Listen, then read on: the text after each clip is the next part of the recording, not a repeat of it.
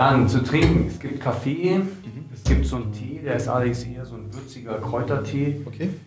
Es gibt, das ist sehr cool, äh, Doc Weingart. Das ist ein Freund von meinem Schwager, der macht das. Das ist so eine ganz alternative Energy Drink. Ich finde den extrem cool. Ja, natürlich. Und, aber ich kann ja auch noch Wasser organisieren. Ähm, ich probiere gerne den Kräutertee. Ja? Hier genau. Und genau, Essen, Trinken.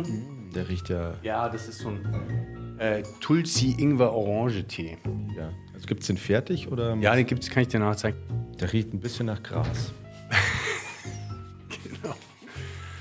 Ja, ja. Wird ja jetzt auch legalisiert bei uns. Gar nicht so blöd. Ja, ich ziehe ja jetzt in die Schweiz, da ah. ist ja schon entspannter. Sind die jetzt schon entspannter? Ja, viel. viel entspannter. Ja, okay.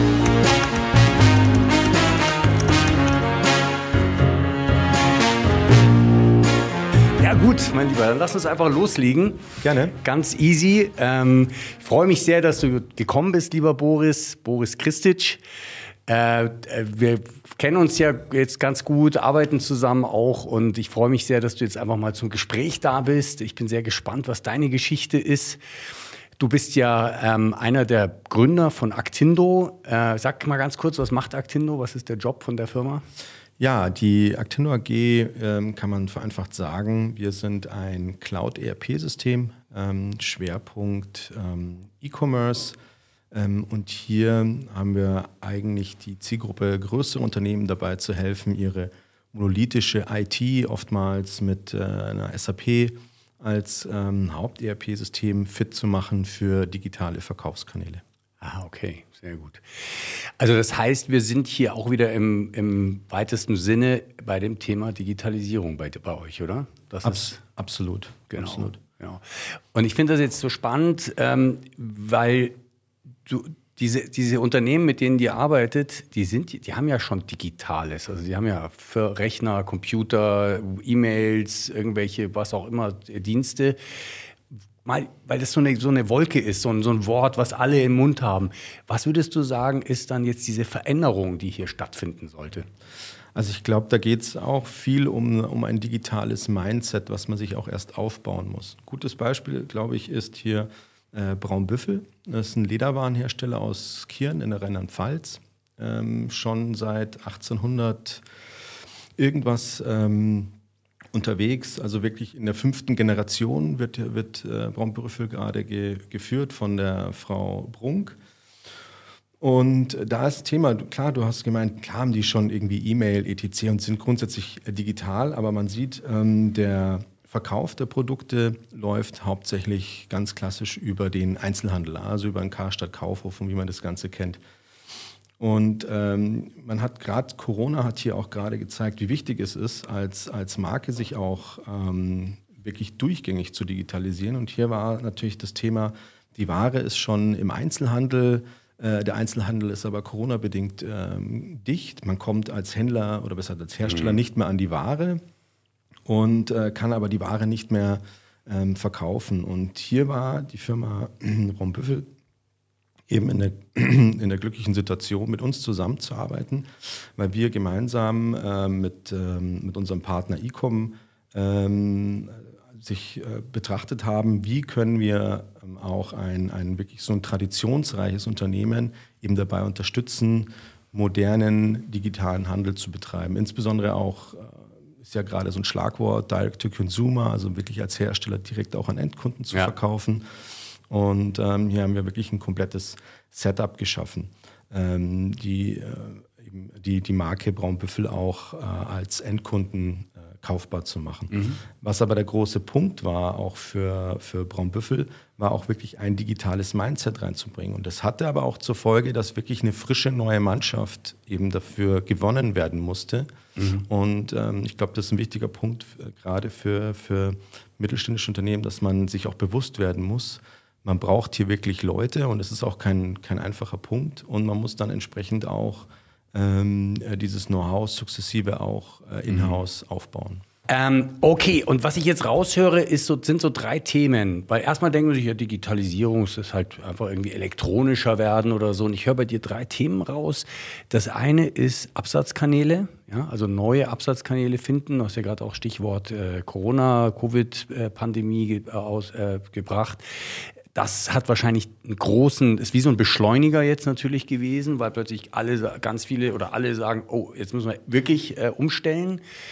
Du hast ähm, zweitens habe ich das richtig verstanden? Es ist eigentlich auch eine Frage, so eine Supply Chain-Thematik, oder? Also wie, wie, wie baue ich Prozesse auf, die halt für mich sicherstellen, dass halt äh, diese ganzen Schritte auch wirklich funktionieren, dass ich die Ware bekomme, dass die, die an der richtigen Stelle ähm, dann auch ausliefern kann oder in der richtigen Qualität zusammengebaut bekomme oder was auch immer in der Richtung. Und drittens ähm, sagst du, es ist aber auch noch richtig einfach ein Mindset. Es ist eine andere Art des Lebens in, einem, in einer Organisation, oder? Absolut, das trifft es mhm. das trifft's ganz gut zusammen. Ja. Ähm, insbesondere zum Beispiel jetzt bei, äh, bei Unternehmen, die auch noch keinen klassischen D2C-Ansatz haben, fehlt ja oft mal allein die reine Logistik. Das heißt, die sind ja bisher nur auf Palettenpacken aus, ausgelegt, ja. sondern jetzt müssen die ein Pöster packen an Endkunden. Ich habe hier eine Retourenabwicklung, ich habe ein ganz anderes Service-Level, ja. was ich zu erfüllen habe. Und ähm, das, da, da müssen schon teilweise auch tiefgreifende Veränderungen angegangen ja. werden. Und äh, bei, äh, bei ähm, Braunbüffel finde ich es auch insbesondere toll, dass die ähm, Frau Christiane Brunk, also die die das Ganze in der fünften Generation jetzt führt, wirklich auch absolut selber im Driver's Seat ist. Also die hat das nicht ausgelagert, irgendwie Managementpositionen oder an irgendwelche Agenturen, sondern die, die, die will das verstehen, die will das mitgestalten.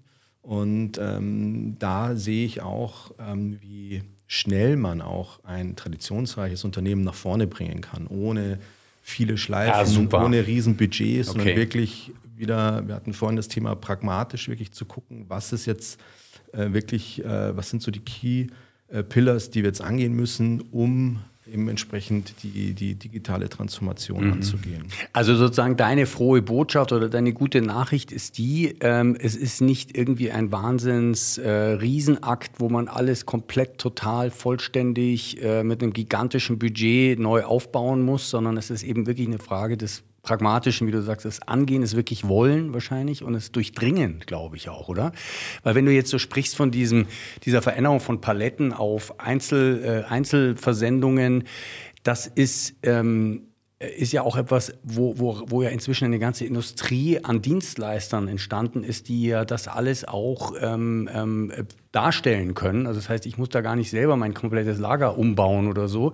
Und es ist eben eher die Frage des Managements des Ganzen, oder? Und da helfen wahrscheinlich eben gute Prozesse und auch digitalisierte Prozesse, um das gut hinzukriegen, oder?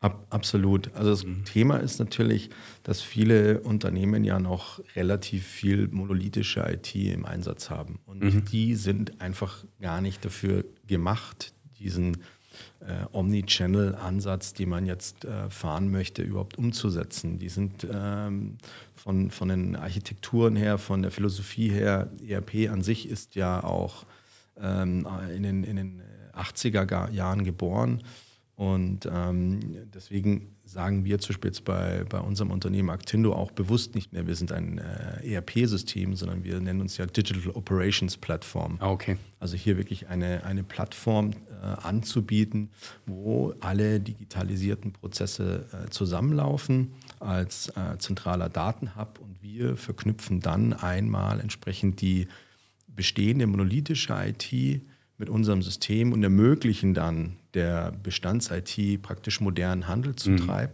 und das Ganze abzubilden, ohne jetzt große äh, Integrationsprojekte zu fahren, ohne riesen Budgets abzurufen und dann erstmal zwei Jahre ähm, äh, Infrastruktur aufzubauen, ohne mhm. zu wissen, ob das Ganze dann auch wirklich zum Erfolg führt. Und da äh, gehen wir eben auch diesen MVP-Ansatz an, also wirklich in kurzer Zeit zu schauen, äh, mit, mit minimalem Einsatz eben den größten Benefit den zum, äh, dem Kunden zu bringen äh, mhm. und, und zu schauen, okay, ähm, tut, er sich, tut er sich schwer in der Logistik, tut er sich schwer in der, in der, ähm, äh, im Bereich Produktdatenmanagement tut er sich schwer, externe digitale Verkaufskanäle überhaupt anzubinden, tut er sich schwer, irgendwie Daten aus seinem Stammsystem rauszubringen. Und da gucken wir uns eben ganz genau an, was sind jetzt die einzelnen Punkte, die wir als, als erstes angehen, verpacken das dann entsprechend in, wir nennen das Waves, also wir machen so Digitalisierungswellen und gucken, okay, mhm. was ist jetzt wirklich so, was brauchen wir jetzt dringend und was lagern wir dann so in die nächsten äh, vielleicht auch dann zwei, drei Jahre aus. Und das nimmt halt gerade auch dem Mittelstand oft die Angst, weil die natürlich ähm, gerade jetzt äh, Corona geplagt ja auch gucken müssen, wo gehen die, gehen die Budgets ähm, hin. Und äh, wir nehmen ihnen ein bisschen die Angst, weil wir nicht sagen, so eigentlich alles, was ihr jetzt gerade habt, könnt ihr einmal entsorgen und ihr müsst jetzt mhm. eine neue Infrastruktur aufbauen, sondern wir können sagen, nee, weil ja eigentlich die Bestands-IT oftmals 80, 85 Prozent der Prozesse ja eigentlich ganz gut abbildet, mhm. aber nur das Thema E-Commerce, das Thema Marktplätze, das Thema Digitalisierung im Vertrieb etc., so die letzten 15, 20 Prozent, diese letzte, äh, letzte Meile, da tun sie sich schwer. Und wir sagen, okay, dann lass doch einfach für die 80 Prozent, lass doch das, was, was gut funktioniert im Unternehmen, wo du teilweise auch die letzten 10, 20 Jahre viel auch Geld investiert hast in Customizing mhm. auf, die, auf die speziellen Anforderungen. Und für diese 50, 20 Prozent, wo der Vertriebsleiter, der E-Commerce-Leiter, der Marketingleiter schreit, ja, aber wir müssen ja hier präsent sein und hier digitalisieren und hier mhm. Social Media, da zu sagen, man nimmt eben zum Beispiel eine Plattform äh, wie, äh, wie Actindo her und ähm, packt das oben, oben drauf. Man kann auch so sagen, äh, viele verstehen es äh, wie eine E-Commerce, ERP oder eine, eine Middleware, ja. um praktisch äh, monolithische IT fit für die Zukunft zu machen. Mhm. Okay. Ich habe jetzt gerade so ein Bild irgendwie gehabt, so von, ich, ich stelle mir vor, ich habe so lauter Steine, ja, und ich brauche aber irgendwie eine Mauer und dann habe ich, brauche ich irgendwie eben diesen Kit, der dazwischen ist, der das irgendwie alles zusammenbringt und zu einem, zu einem Gesamten irgendwie zusammenbringt. Plus eben noch vielleicht auf der, auf, on the top der, dieser Mauer brauchst du noch was Neues, ja, nochmal irgendwie irgendeine Funktion. Ja, ja, Die, die, die, die Metapher passt, passt ganz gut. Wir, wir sehen uns auch so ein bisschen oder kommunizieren auch so, wir sind äh, gerade äh, so the glue, sagt man ja auch. So ein mhm, bisschen. Der glue, genau. Ja, ja. Äh, mhm. Und äh, das ist definitiv unser Ansatz, insbesondere weil ja aktuell sich das Thema äh, weiterentwickelt. Man sagt ja auch ähm, Schlagworte wie Composable Enterprise. Also die einzelnen Bausteine werden nicht mehr geliefert von einem klassischen ähm, All-in-One-Anbieter wie einer SAP, die von A bis Z äh, einen eben großen Suite-Ansatz hat äh, als, als Enterprise-Software, ähm, sondern dass es die, mehr und mehr in diesen Best-of-Breed-Ansatz geht. Also ich habe einen Anbieter für diese Funktion, einen ja. Anbieter für diese Funktion und bastel mir praktisch hier die beste Systemumgebung eben zusammen. Ja, okay, finde ich total interessant, weil ich selber ja auch als Unternehmer jetzt mit, mit äh, über 20 Jahren Erfahrung und, und davor auch im, im Management äh, hatten wir ja immer dieses, äh, dieses Thema Software und eben ERP-Systeme. Du sagst, das ist genau so ein Kind der 90er Jahre, vielleicht 80er, 90er und ähm, und dann war immer genau dieses Thema, das nannte sich Insellösungen. Ja? Und da hieß es immer, oh scheiße, ich nicht, hab nicht so viele Insellösungen, weil das, das kommuniziert nicht miteinander. Und das war die große Schwachstelle der Lösungen früher, dass die nicht, nicht gescheit, wirklich, wirklich gut. Also manche haben dann gesagt, ja, das können wir, aber in der Praxis hat es nie funktioniert. Ja. Und deswegen sind dann ja solche, solche Hersteller wie SAP oder im Mittelstand, waren mehr so Navision damals äh, genau. rauf, rausgegangen und haben gesagt, wir machen die All-in-One-Lösung. Das ist, was du jetzt als so monolithisch klassische äh, genau. äh, Architektur bezeichnest. Und jetzt hat sich die Technik, die Technologie so weiterentwickelt, dass eigentlich dieses Sprechen miteinander eben plötzlich viel leichter funktioniert. Und jetzt macht es auch wieder mehr Sinn, spezialisierte Software zu haben, oder? Ist das so ein bisschen? Absolut. Also es ist natürlich auch dem, dem äh, dynamischen Märkten und auch diesen äh, schnellen Trends natürlich auch geschuldet. Es gibt ständig neue Marktplätze, es gibt ständig neue Trends. Äh, neue Zahlungsweisen etc. Ja. Und da bin ich natürlich mit einem monolithischen System, tue ich mir da einfach wesentlich, wesentlich ähm, schwerer, als wenn ich natürlich, äh, man sagt es ja auch e-, eben äh, API-driven. Also bei uns ist die gesamte Software ja. eben auch kommuniziert über APIs. Das heißt, ich muss jetzt auch nicht mehr ähm, oftmals ist ja auch der Ansatz, ich fange dann so Punkt-zu-Punkt-Verbindungen an. Also ich habe mein monolithisches System und fange dann an, irgendwie, ich habe ein, ein äh, Tool, womit ich mal auf die Marktplätze äh, gehe, wie Amazon, Ebay. Ich habe ein Tool für meine Logistik-Edition. Dann fange ich natürlich an, diese Punkt-zu-Punkt in meine äh, Bestandssysteme zu integrieren. Das Problem ist natürlich hier, wenn ich unten links irgendwo schraube, explodiert es wieder oben rechts. Wenn ich oben rechts schraube, ja. explodiert es wieder da unten. Und ich bin eigentlich nur noch in, in dieser Maintenance-Schleife von ja. meinen ganzen Schnittstellen. Und da will man ja eben entsprechend ähm, wegkommen. Und bei uns geht es ja so weit, dass wir ja äh, jetzt seit, seit einem Jahr entsprechend ja auch eine Low-Code-Plattform haben. Äh, das heißt, ah, okay. ich muss praktisch, ich kann Schnittstellen oder ich kann auch entsprechend Programmierleistungen erfüllen, ohne selber programmieren zu können. Das heißt, ich kann äh, zum Beispiel, ich möchte jetzt Daten aus meinem äh, CRM-Daten, Kundendaten aus meinem Salesforce irgendwie in unser System importieren und möchte daraus dann äh, entsprechend wieder einen Trigger für eine Drittsoftware machen. Hätte ich das bisher immer programmieren lassen müssen, eben dieses Thema Customizing. Ähm, mit unserer Software ist es eben so möglich, dass ich das auf, praktisch auf so eine visuelle Oberfläche ziehe mhm. und dann sage, okay, verbinde mir jetzt äh, Salesforce mit, äh, mit Actindo und danach exportiere das in die und die Software und wenn der Trigger aus der Software zurückkommt, dann äh, schickt dem Kunden eben die und die ja. Äh, Info. Ja, okay. Und das muss man nicht mehr programmieren, sondern mhm. zieht es einfach nur noch, äh, ja. zeichnet praktisch diese Prozesse und sagt dann auf Deploy und unsere Software praktisch entwickelt dann im Hintergrund automatisch die, die Schnittstellen. Und das kann man aber auch erst so realisieren, wenn die einzelnen Softwarekomponenten eben modular sind, API-driven sind und eben einfach untereinander kommunizieren können. Was macht ihr denn mit, mit bestehenden Softwares, die da noch nicht so weit sind? Oder hat das heute jede, jede Software irgendwelche APIs, die auch ja, sehr gute Frage. Also das ist, geht bei uns in das Thema ETL, also Extract, Transform, Load. Das ist praktisch wie so eine Art hm, Datentransformationslayer, äh, den wir da anbieten. Und damit können wir, wir sagen so ein bisschen aus Äpfel Birnen machen. Wir können praktisch äh, x-beliebige Datenquellen ähm, einbinden, x-beliebige äh, äh, Drittsoftware, Altsoftware, Legacy IT und äh, entsprechend aus diesen Daten ähm, dann entsprechend äh, Daten machen, die wir in unser System automatisiert einlesen. Ja, okay. Genau, also man macht da einfach nur einmal wirklich auch mit so einer äh, visuellen Oberfläche ein, ein Datenmodell. Man hat praktisch links, das ist jetzt äh, die, die Datenfelder aus meiner bestehenden Software, die ich integrieren möchte. Rechts die Datenfelder bei uns und zieht die dann auch ganz bequem mhm. einfach von links nach rechts, verknüpft die, sagt dann, okay, das ist jetzt meine, meine automatisierte Schnittstelle und mhm. damit habe ich dann auch äh, praktisch x-beliebige Softwareanwendungen auch direkt integriert. Ja, okay. Ähm, was ich immer interessieren würde, ist so euer Geschäftsmodell. Also es gibt ja in diesem Markt gibt es ja eben oft so diese Diskussion, äh, gehen wir jetzt mehr in Richtung Dienstleistung? Also das heißt, wir machen große Projekte, machen das maßgeschneidert für den Kunden. Du hast gerade, gerade, sorry, ich habe es gerade vergessen, Braun, wie hieß die? Braunbüffel. Braunbüffel ähm, erwähnt.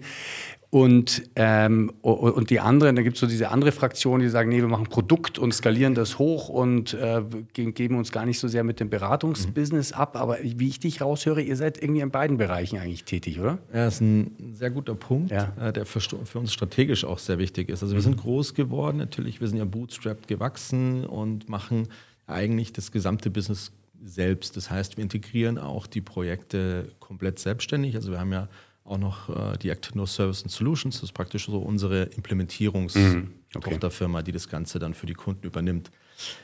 Jetzt natürlich mit dem, äh, mit dem Erfolg, Corona war natürlich hier auch ein massiver Digitalisierungsboost, der sich natürlich auch bei uns ähm, auch natürlich in, in der Auftragslage bemerkbar gemacht hat. War wirklich so, also teilweise äh, größere Mittelständler, die gesagt haben, so ja, Christian, rufen Sie mal nächstes Jahr an, irgendwie ist jetzt gerade nicht so ein Prio-Thema. Die haben dann natürlich Mitte 2020 angefangen und gesagt, Herr Christian, wir müssen noch bis ja, genau. jetzt, Weihnachtsgeschäft jetzt müssen wir alles noch machen. Ähm, und da haben wir natürlich dann zunehmend gemerkt, okay, wir sind hier ein massives Bottleneck und das müssen wir angehen. Und für uns ist natürlich das Thema, ähm, wie können wir das beheben? Das ne, nennt sich natürlich einfach ähm, ein Agenturmodell aufzubauen, insbesondere Systemintegratoren. Das heißt für uns, also wir haben uns strategisch ähm, fixiert, eigentlich wir wollen mehr wieder auch äh, uns auf das Produkt konzentrieren mhm. und dementsprechend strategisch ist es jetzt so, ähm, dass wir gesagt haben, Ähm, äh, es gibt Systemintegratoren, die eigentlich die, die Software bei den Kunden implementieren und mhm. wir gehen zunehmend in das Thema, ähm, dass wir einfach der, der Software-Lieferant sind und für den Systemintegrator dann eben so den, den, den Second Level ähm, ab, abfedern bei den Systemintegrationen, aber ähm, wirklich uns ausschließlich auf, auf, auf die Software fokussieren. Okay. Ja, gut, spannend. Mal noch eine andere Frage, weil, weil ähm, ich damit ja auch eben so als Coach viel, viel ko äh, konfrontiert werde. Wir, wir leben ja in einer Welt, die wir immer diese VUCA-Welt nennen. Ja? Also es ist volatil, es ist unsicher, es ist irgendwie komplex, ähm, es ist ambigu, also es ist, wie nennt man Ambiguität, ambig, ambiguous. Also es ist irgendwie uneindeutig, zweideutig. Also in diesem Umfeld navigieren wir ja alle. Also sowohl privat als auch als äh, Manager, Unternehmer. Inwiefern kann äh, so, eine, so eine Digitalisierungsplattform, so eine Prozessplattform uns auch da unterstützen, um da besser zu navigieren in so einem Umfeld? Also ich glaube in, in, zwei Bereichen. Erstens natürlich als Enabler. Also wir schaffen ja die, die Basis, um überhaupt solche Initiativen auch sauber um, umsetzen zu können. Und ich glaube auch ähm, natürlich im Rahmen so einer, einer, einer Einführung oder auch ähm, Startinitiativen muss man sich natürlich auch sehr viele Fragen auch stellen. Also wo stehen wir, wo, wo wollen wir hin, wie sehen denn aktuell unsere Vertriebskanäle aus?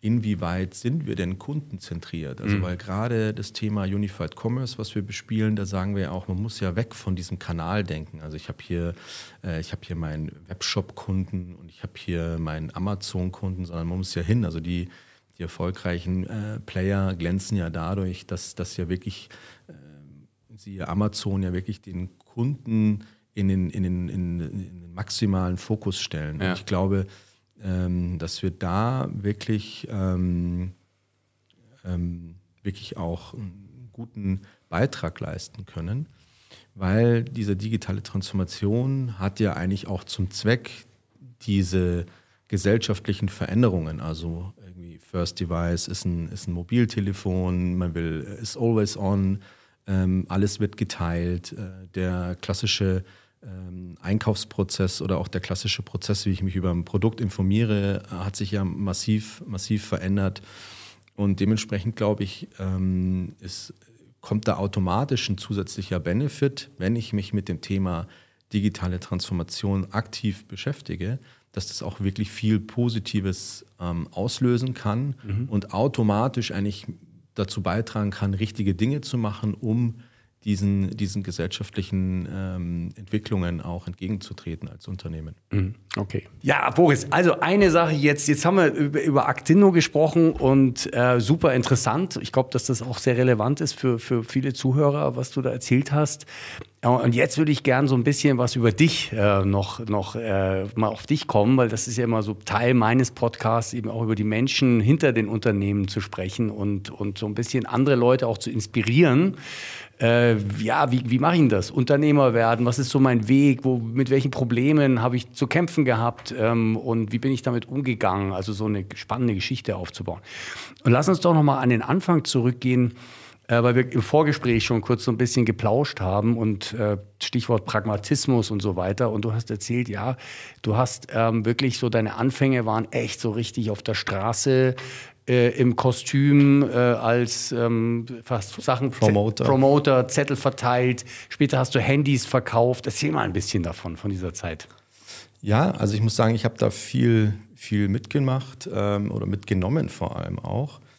Ähm, Gerade als, als äh, Student habe ich natürlich den, den ein oder anderen äh, spannenden äh, Job mitgemacht, ob es jetzt äh, eben Briefsortierer war, in der, in der großen Sortieranlage in der Anrufstraße oder beispielsweise auch ähm, Handy, Handyverkäufer, ob es ja. jetzt im, in einem Saturn war oder in einem Mediamarkt. Mhm. Und da habe ich schon viel mit, mitgenommen. Also gerade auch, wie Verkauf funktioniert, ja.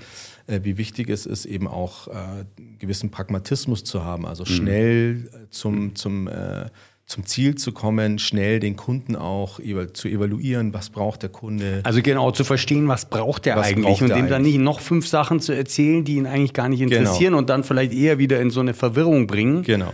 Also ja. da wirklich ganz, ganz äh, klar den Kunden ähm, einzuschätzen. Äh, da natürlich klar, also gerade ich war ja oft in den, in den wirklich äh, bestgehendsten Mediamärkten und Saturn dann äh, platziert, also beispielsweise am, am Stachus in der Theresienhöhe ja. und da in der Weihnachtszeit. Das heißt, ich hatte ja teilweise ja am Tag gleichzeitig 30, 40 Verträge, ähm, die es äh, zu bearbeiten galt. Und da muss man natürlich erstmal äh, systematisch gut aufgestellt sein, aber entsprechend wirklich äh, die Kunden äh, sehr sauber, sehr pragmatisch eben auch ähm, äh, durchgehen und, und, und zu, zum Ziel bringen. Ja. Und das ähm, mhm. definitiv, das war eine sehr, sehr spannende Zeit. Also ich war ja, war ja praktisch schon, schon immer unternehmerisch tätig. Mhm. Äh, also auch die, die Studentenjobs waren ja dann entsprechend ja auf, so auf, auf freiberuflicher äh, Tätigkeit. Also das heißt, du hast da auch auf Provision natürlich gearbeitet. Genau, genau. Also genau. das war, war immer so. Aber ich habe auch, ähm, äh, ich habe ja mit, äh, mit 16 eigentlich ja das erste Unternehmen äh, gegründet. Wow, okay. Und äh, gibt es äh, heute noch, also mhm. ist ein, ist ein äh, Mac- und PC-Notdienst äh, in, in, äh, in München. Ein guter Freund von mir, der, der betreibt das äh, heute noch. Oh, wie lustig, wie heißt das Ding? Mac, Mac Profis heißt der jetzt. Okay. zum Anfang, also damals, das war dann Ende, Ende der 90er, haben wir, haben wir es UFO-EU genannt, unabhängige Fachberatung für orientierungslose Internet-User.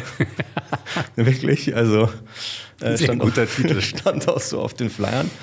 Aber ähm, hat Spaß gemacht. Also ich bin da wirklich äh, Flyer gedruckt, bin durch die, durch die, äh, äh, durch die äh, Häuserschluchten in München gezogen, habe dann unseren, unseren Flyer ähm, äh, eingeworfen und habe dann in, in dem Fall einfach PCs repariert bei Hausfrauen, bei Omas, bei Studenten wiederum, die, wo das Laptop nicht mehr geht, aber die Masterarbeit und damals noch die Diplomarbeit irgendwie drauf war und wirklich auch schöne Momente erlebt. Verzweifelte Menschen, genau, denen hast du ihr Leben zurückgegeben. Zurück, also ja. wirklich, ja, also es gab da Menschen, die haben mich danach sogar noch zum Essen eingeladen und sie haben, du bist mein Held, ja, und ähm, äh, genau, es war, war schon eine spannende Zeit. Wieder auch für mich Learning. Ich habe sehr viele äh, verschiedene Menschen kennengelernt, die äh, mich teilweise auch selber, äh, die ich spannend fand, inspirierend fand, wo ich es ging ja immer eine Tür auf und ich wusste ja gar nicht, wo ich jetzt reinkomme. Man kriegt halt einfach nur eine, eine, eine, SMS, hier mein PC ist kaputt und man kommt ja wirklich bei Menschen in ihr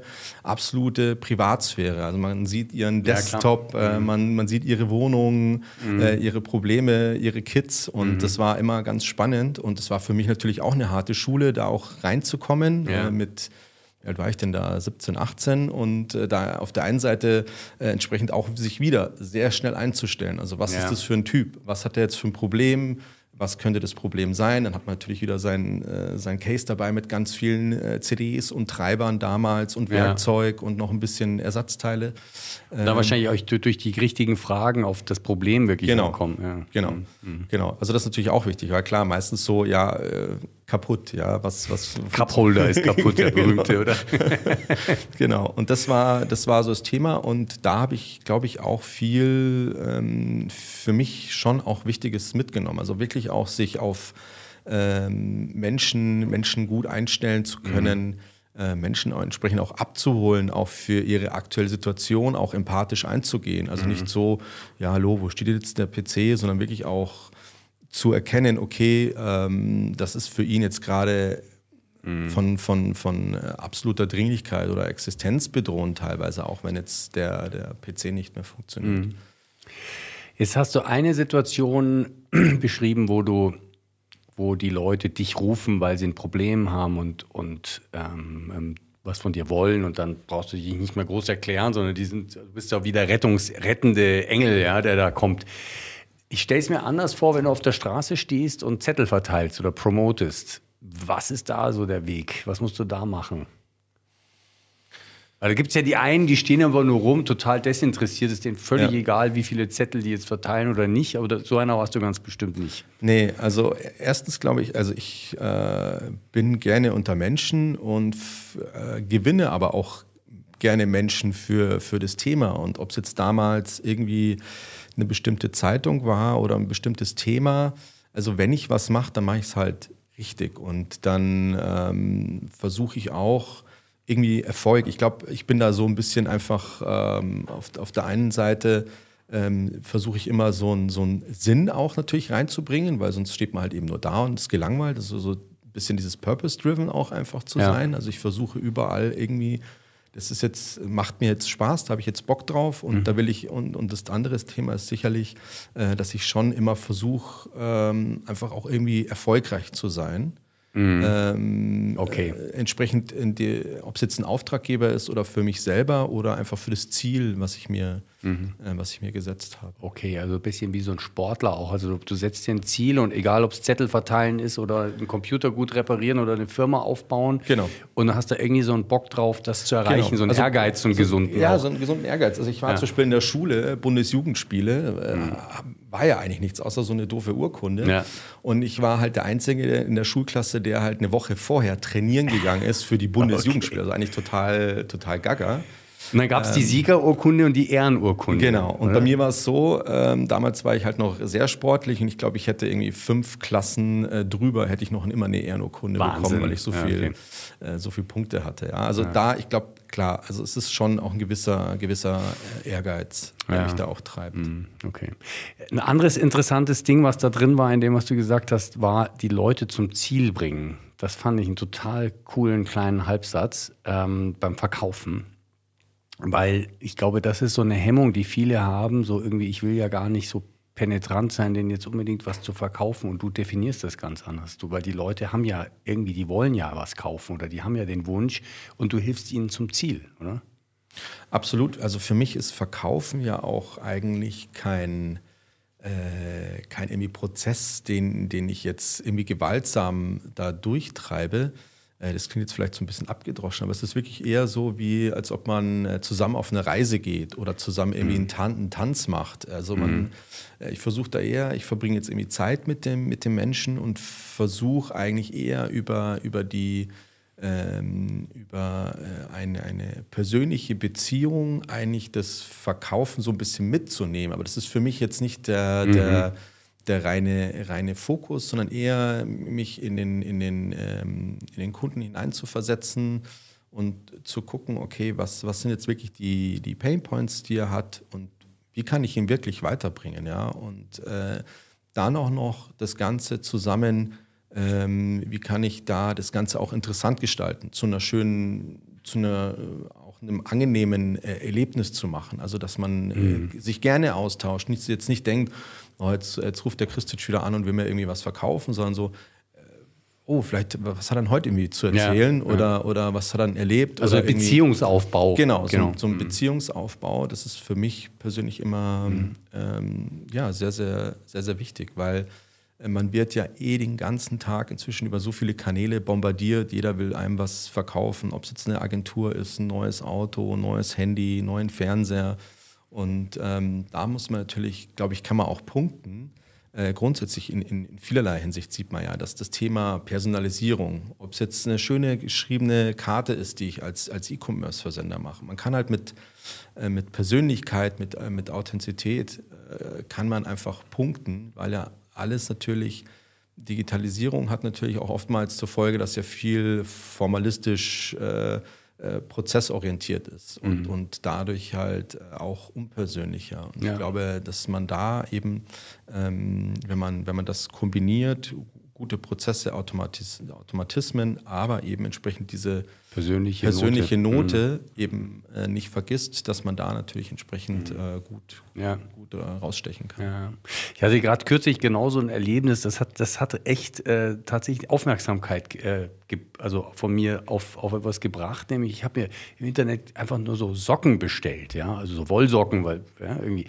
Und dann bei, kam bei die, Snox oder wo? Nee, nee keine Ahnung mehr. Wahrscheinlich im, im schlimmsten Fall auch bei, einfach bei Amazon oder okay. so, aber eben nicht von denen selber. Manchmal gibt es ja diese Marktplatzteilnehmer. Und, ähm, und dann kam also dieses Päckchen mit diesen Socken an und da war plötzlich eine handgeschriebene Karte mhm. drin. Hey Konstantin, ich hoffe, dir gefallen unsere, unser Dienst und so weiter. Ich mir gedacht, wow, also für ein paar Socken.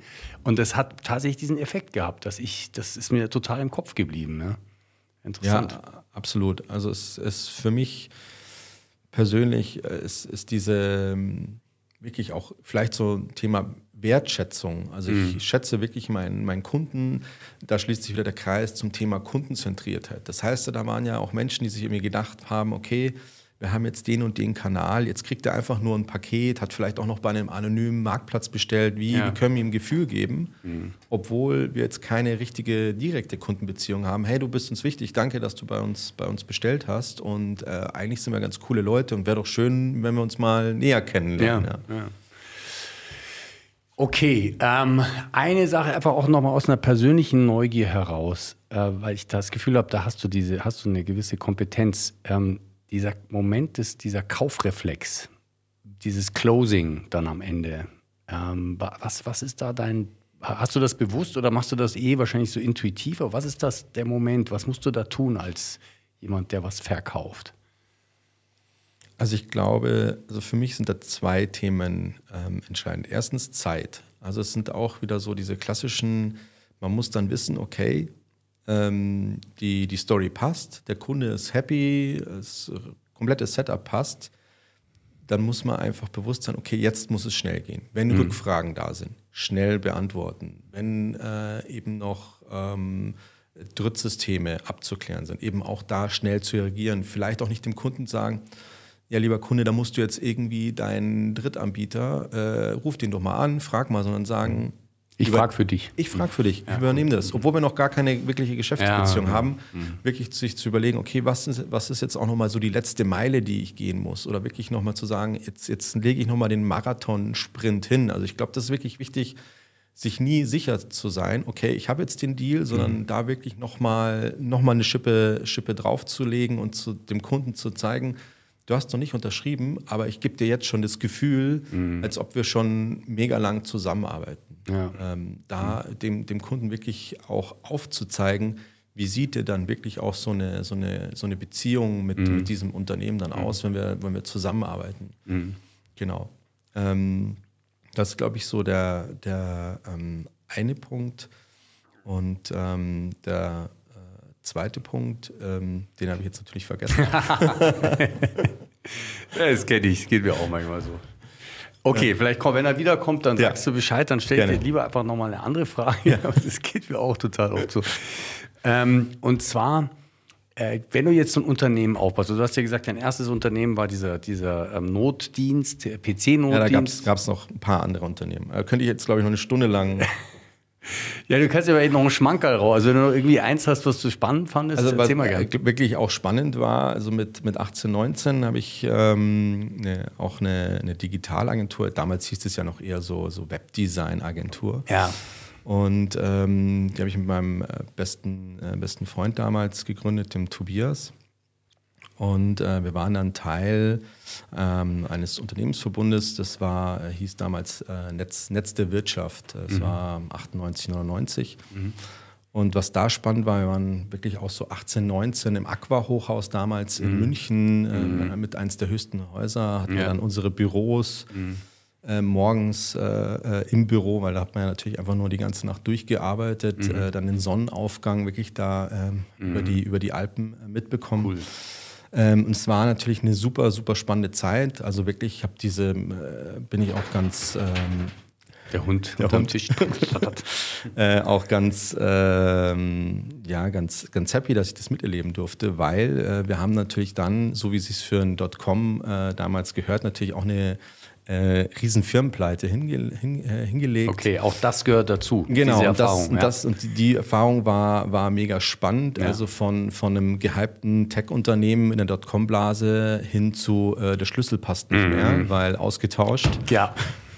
Ähm, und das war einfach auch äh, eine ganz spannende äh, Reise. Und für mich natürlich als Unternehmer ähm, auch wichtig, da wirklich alle, alle Höhen und Tiefen schon Ja. sehr komprimiert mit Anfang 20 mit, Wahnsinn. miterlebt Ja, ähm, ja. zu haben. Was war denn da so, was würdest du sagen, was war so deine ein, zwei zentralen Erfahrungen in dieser Phase oder dein Learning da drin? Ähm, also das eine ist, ähm, dass man natürlich entsprechend es nicht nur reicht, ein gutes Produkt zu haben, Ja. sondern entsprechend auch das Thema Go-to-Market teilweise sogar wichtiger ist. Also in, in, damals gab es ja noch nicht diesen MVP-Ansatz oder dass man jetzt wirklich äh, einfach mal losgeht und, und schaut. Bei uns war es eher so, wir haben an dem Produkt gebaut, Produkt gebaut Produkt und investiert, investiert. Und entsprechend äh, hatten wir dann ein fertiges Produkt, aber äh, keine Kohle mehr für. keinen Markt. Ja, genau. In dem genau, Moment erstmal. Genau. Okay. Mhm. Ähm, und äh, das war für mich so ein, so, ein, so ein Learning, wirklich zu sagen, okay, ich ähm, habe eine, hab eine gute Produktidee und baue mal entsprechend einen Prototypen und gehe dann sehr schnell auf den Markt, hole mir dann mhm. so ein Sounding, was kommt zurück mhm. und, äh, und äh, baue dann entsprechend weiter, vielleicht auch mit den ersten, äh, ersten Schlüsselkunden. Und äh, so haben wir es dann auch bei der, bei der Actindo, ähm, ähm, bei der Actindo gemacht. Ähm, da war es ja so, ich bin ja dann nach dem, äh, nach dem ganzen Gründen, habe ich mir dann gedacht, okay, jetzt gehst du da doch nochmal studieren mhm. und äh, habe dann entsprechend äh, meine Diplomarbeit geschrieben über die äh, Vermarktung einer Software as a Service, also Mark Erstellung eines Marketingkonzepts für eine mhm. Software as a Service Lösung. Und, ähm, und das war dann eigentlich auch der, Schlüsselpunkt auch zur Gründung für mich äh, bei, der, bei der Actindo, weil Patrick, mein, mein Co-Founder, der hat praktisch an dieser Software schon, ähm, schon gearbeitet mhm. und äh, hat mich dann mit, mit ins äh, Gründungsteam geholt. Und für mich war es halt cool, weil ich hatte ja praktisch diese Diplomarbeit und konnte die eins zu eins praktisch ja. umsetzen. Und ja. du hattest die Gründererfahrung auch schon. Genau, genau. Und äh, da war es, dass wir genau so dann auch an das Thema rangegangen sind. Äh, wir sind sehr schnell auf dem Markt und waren dann praktisch innerhalb von äh, zehn Wochen waren wir dann schon profitabel und äh, wow. sind es auch bis okay. äh, entsprechend heute äh, bootstrapped ja. gewachsen. Und da kann ich immer nur sagen, ist oft so, ähm, dass, dass, dass man sich da vielleicht auch verkünstelt. Also lieber äh, mal eine Funktion weniger, aber dafür mit der ersten Grundidee sehr schnell entsprechend rauszugehen. Und ko konkret einfach ein Problem mal zu lösen, genau. was, äh, was genau. die Leute und, haben. Und, und die Kunden einfach, einfach abholen. Ja. Und ja. Äh, auf jeden Fall, also für mich war auch nochmal äh, zu, zu diesem äh, Netz der Wirtschaft, das fand ich auch ganz spannend, weil ähm, ich habe letztens den Film mit Mark Zuckerberg gesehen. Ähm, äh, also über ihn oder? Über ihn, über mhm. ihn, also die, mhm. wie er Facebook gegründet hat. Ja. Und es geht ja los, wie er praktisch ja in diesem, in diesem Uni-Haus, wo er ja. gelebt hat, hat er ja angefangen, ja von anderen Servern die Bilder zu crawlen. Und das hat mich so ein bisschen an mich selbst erinnert, weil das Netz der Wirtschaft, da ging es ja darum, dass praktisch wir für einzelne Gemeinden praktisch so ähm, äh, die, die Unternehmen, die in den Gemeinden angesiedelt sind, ähm, äh, einzelne Webseiten für die, für die Gewerbetreibenden an, anbieten, so eine Mischung aus Facebook und LinkedIn, bloß einfach viel zu früh, mhm. naja, wie 99.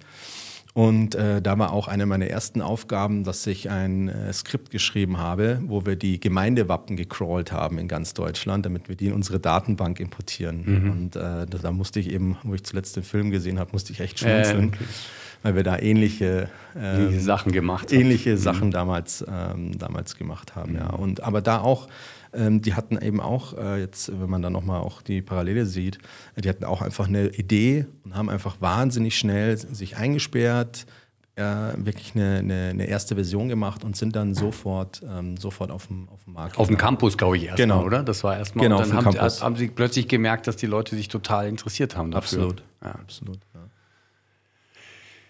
Ja, ich glaube, das ist auch ähm, eben oft eine Frage vom richtigen Timing, oder? Ja, ich glaube, äh, für mich eine Timing, Timing, Mut und äh, so eine Prise Visionär. Also man muss schon auch, äh, bei mir ist es so, dass ich, also ich persönlich zum Beispiel habe ja immer so meinen, meinen Fünfjahresplan auch für mich, für mich mhm. selber, wo ich mir okay. meine Ziele stecke. Ähm, und ähm, ich nutze da auch so wirklich ganz klassisch dieses, dieses Paint-a-Picture, wo ich wirklich sehe, okay, wo, wo, äh, wo sehe ich mich jetzt in, in, den, nächsten, in den nächsten Jahren und mhm. äh, arbeite daran heraus, sozusagen, was sind jetzt die konkreten Maßnahmen, ja, die, ich, die ich da entsprechend angehen muss. Und ähm, der nächste wichtige Punkt ist für mich wirklich, ähm, ja, dieses, dieses Visionäre, also auch diesen Status quo nicht, nicht zu akzeptieren, sondern nicht auch sich konkret zu überlegen, äh, welche verrückten Sachen äh, kann man entsprechend machen. Also ein gutes Beispiel, Ähm, habe jetzt vor, vor einem Jahr einen Bericht gelesen. Ähm, es kommen jetzt immer mehr chinesische Unternehmen äh, nach Deutschland. Und da ist es so, dass die natürlich bisher oftmals einfach Kraut und Rüben Sachen auf Amazon verkauft haben, ohne Umsatzsteuer, ID-Nummer, ETC in Deutschland. Und da ist es so, dass die EU das mehr und mehr ähm, äh, reguliert. Ja.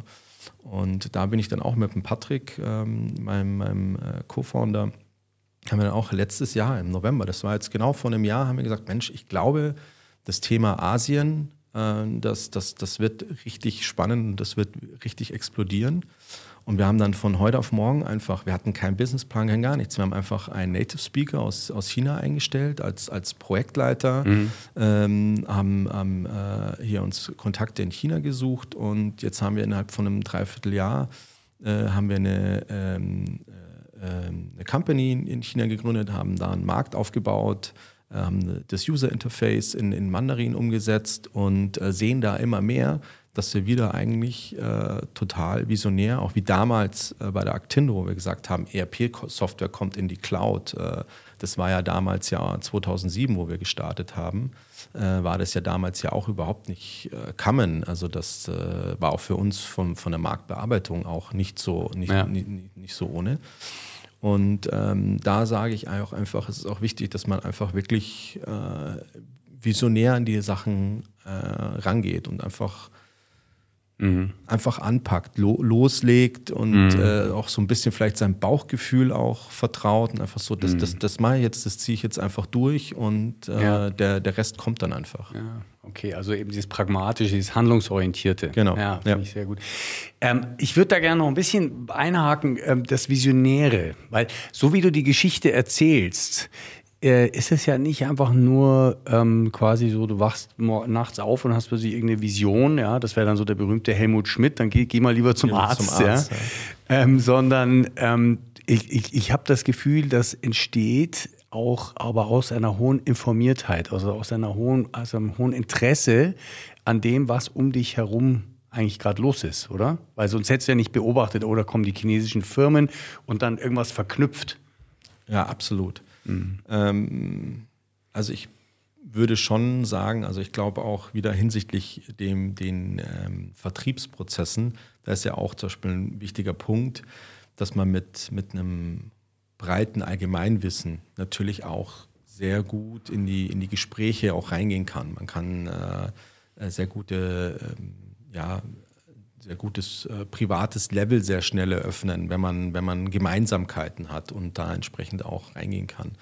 Ähm, und ja, also ich würde schon sagen, das ist für mich ein ganz wichtiger Punkt, informiert zu sein, äh, den Markt äh, gut zu kennen, ähm, das Weltgeschehen auch entsprechend zu verfolgen. Was sind da die Trends? Äh, was sind die Risiken? Äh, was kann es für, für einen selbst für, für Chancen entsprechend auch äh, mitbringen? Ähm, ja, also ich würde schon sagen, dass ich ein, ein, äh, ein, ein Informationsjunkie bin. Ja. Also ja. Mir, mir, macht das auch Spaß. Also ich persönlich kann auch, äh, glaube ich, sehr viel Informationen äh, sehr schnell auch für mich analysieren und, ja. und äh, bewerten ähm, und dann entsprechend in, in, in meine notwendigen Kategorien dann packen. Ja, genau. Okay, ja, sehr gut. Weil das ist so ein, ein Ding, was wir ja bei, bei Scale-Up auch so immer als Credo mitgeben, den Leuten immer sagen, hey, packt was in eure Köpfe rein, weil der Prozess ist nur so gut wie der Input, der aus diesen Köpfen herauskommt. Und wir, wir haben da zum Beispiel immer ein Ding, was wir einmal im Jahr machen. Das nennen wir SWT-Analyse. Das ist ein bisschen anders als diese klassische SWOT-Analyse, wo dann eben also Stärken, Schwächen bleibt und dann statt dem OT, also statt Opportunity and, äh, und, und ähm, ähm, äh, Risiken, ähm, nehmen wir Trends, also nur ein T für Risiken und äh, ein T für Trends. Trends. So. Und, ähm, und bei den Trends dann wiederum, weil da geht es uns darum, schaut doch mal ein bisschen über den Tellerrand hinaus. Schaut doch mal, was passiert gerade, in welche Richtung laufen die Dinge. Und dann machen wir dann richtig so ein Acht-Felder-Ding und haben dann acht verschiedene Themen. Wir haben äh, sowas wie, was macht der Wettbewerb? Was passiert eigentlich auf dem Bereich äh, Arbeitnehmermarkt? Äh, was passiert, äh, was, was interessiert eigentlich eure Kunden? Wo geht die Reise hin? Du hast es ja jetzt vorhin sehr schön beschrieben, wie, wie, ihr, wie du deine Kunden verstehst und auch siehst, was für Herausforderungen die eigentlich haben. Aber dann auch in Richtung Technologie, in Richtung äh, auch soziale Trends, in Richtung politische Großwetterlage. Also all diese Dinge muss man sich ja ab und zu mal wirklich anschauen, weil nur so entstehen genau solche Ideen, so Kombinationen aus entweder wir haben hier eine Stärke und da gibt es einen Trend, also ihr habt jetzt wahrscheinlich eine Stärke, die ihr habt mit dem Trend Asien, wie auch immer man den jetzt beschreiben würde, verknüpft erfolgreich. Ja? Und deswegen bin ich dir sehr dankbar, dass du das nochmal so klar sagst. Also immer offen sein und immer viel Information aufnehmen. Das ist super wichtig. Ab, absolut. Und hier vielleicht auch noch ein Tipp, wenn man jetzt nicht so die Zeit hat. Ja. Ähm, es gibt ja auch ganz viele fantastische Podcasts, ja, wo wir ein Thema genau. sind, ja, äh, wo, wo Menschen ja eigentlich für einen genau das teilweise ja übernehmen, wo ich dann komprimiert auch äh, in, in 30, 40 Minuten auf der Fahrt ins Büro genau. äh, mir, mir da so die Essential mit, mitnehmen kann. So, da sage ich auch, da gibt es auch für mich nicht, nicht eine, eine Ausrede, ja, habe ich keine Zeit, ich kann mhm. jetzt nicht tausend Bücher lesen, also das sind für mich ja eh mhm. ähm, ähm, äh, so die Standardausreden. Äh, da habe ich vielleicht auch noch mal äh, so eine Goldmine, die habe ich von, von einem ähm, EO-Kollegen, mhm. ähm, wenn man ein gutes Buch genannt bekommt, einfach in der Sekunde auf Amazon bestellen. Mhm. Jetzt seit zwei Jahren erfolgreich. Äh, da hat man dann zwar ein gewisses Backlog auch an, an, an Büchern, die man noch nicht gelesen hat, ja. aber es ist einfach erledigt und man weiß, okay, ich habe so dieses, dieses ja. Wissen, diese Goldmine, die mir da auch wiederum genau. mitgegeben wird genau. durch ein Buch, ja, äh, schon, mal, äh, schon mal platziert. Ähm, weil äh, kannte ich von mir früher auch so, ja, gutes Buch, ja, schicke mal eine E-Mail oder schreibe ich, schreibe ich mhm. mir auf und dann ist es halt dann irgendwie. Äh, ist irgendwo. Ist ja. irgendwo. Irgendwo ja. im Speicher. Ja, genau. genau. Sehr cool. Ich mache das auch genauso ähm, und differenziere manchmal ein bisschen, ähm, damit ich nicht das Gefühl habe, ich habe irgendwann 100 Bücher ungelesene neu bei mir liegen. Es gibt ja auch zum Beispiel bei, äh, bei, bei diesem, sag mal, sagst du Kindle oder Kindle? Sag Kindle. Kindle, ich auch, weil irgendjemand hat kürzlich Kindle gesagt, fand ich interessant. Wahrscheinlich ist Kindle sogar richtig, keine Ahnung. Aber jedenfalls, und da gibt es ja diese Funktion Leseprobe schicken. Mhm. Dann hast du für die vielleicht jetzt nicht Tausende von Euro in Bücher investieren wollen, dann hat man es aber schon mal drauf auf dem Kindle mhm. und kann mal reinlesen. Sehr cool. Was ist denn momentan dein, dein Lieblingsbuch so der letzten paar Wochen oder Monate oder diesen Jahres oder so?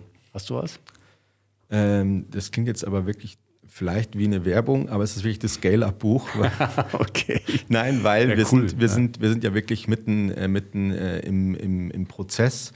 Und äh, das war für uns wirklich ähm, ja, ein, ein, Knackpunkt, auch für das weitere, weitere Wachstum. Also wir sind ja jetzt äh, ein bisschen, gehen ja schon auf die 60 Mitarbeiter zu und äh, das sind ja genau diese Themen beim Scale-Up gibt viele Unternehmen, manche schaffen es, viele nicht. Und ja. was haben die einfach richtig gemacht? Und deswegen war es für mich als, als Unternehmer ganz wichtig, weil ich wusste einfach, egal wie geil das Produkt ist, man muss jetzt eben auch an diese, an, an diese Strukturen ran, sonst schaffen wir dieses, dieses weitere mhm. Wachstum nicht. Und deswegen, das war für mich mit so einem strukturierten äh, Prozess ähm, de äh, definitiv ähm, für dieses Jahr absolut äh, das, das Highlight. Mhm ähm, um hier äh, was an die Hand mitzubekommen, ähm, was einen wirklich da strukturiert mhm. ähm, äh, nach vorne bringt. Ja, okay, cool. Vielen Dank. Das ist natürlich nett, dass du das, also aber du sagst ja, weil es wirklich, weil du es wirklich so gesehen hast. Ähm, okay, cool. Äh, Scale-Up-Buch, klar, können wir alle empfehlen. Ähm, ich hätte gerne auch noch jetzt, äh, würde mich interessieren, ich würde gerne gleich noch auf ein Thema kommen, von äh, was du gerade genannt hast, was ja auch sehr gut in unseren Kosmos passt, nämlich so dieses sich Ziele setzen. Ähm, aber weil wir gerade schon dabei waren, was ist denn, was, was würdest du denn für einen Podcast empfehlen?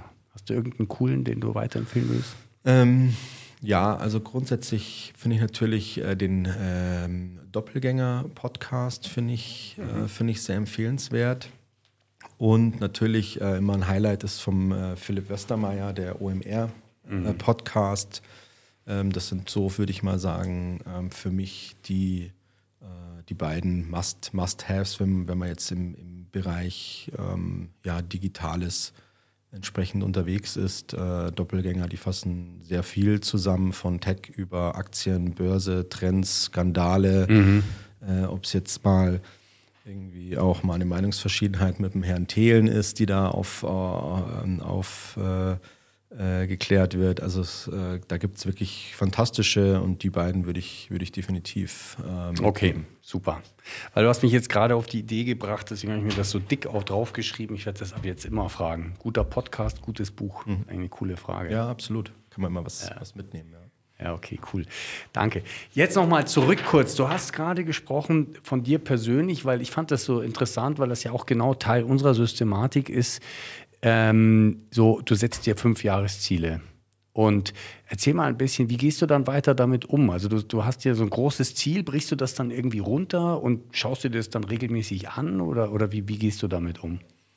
Ähm, regelmäßig anschauen ist definitiv sehr wichtig. Also es ist ja. schon für mich wie so eine, ähm, ja, wie so eine, wie so eine Bibel so ein bisschen, die man, die man für mhm. sich selber schreibt ähm, und, und so ein bisschen der Nordstern. Das heißt, ähm, ich hole mir das immer regelmäßig wieder, wieder ähm, entsprechend ähm, zurück.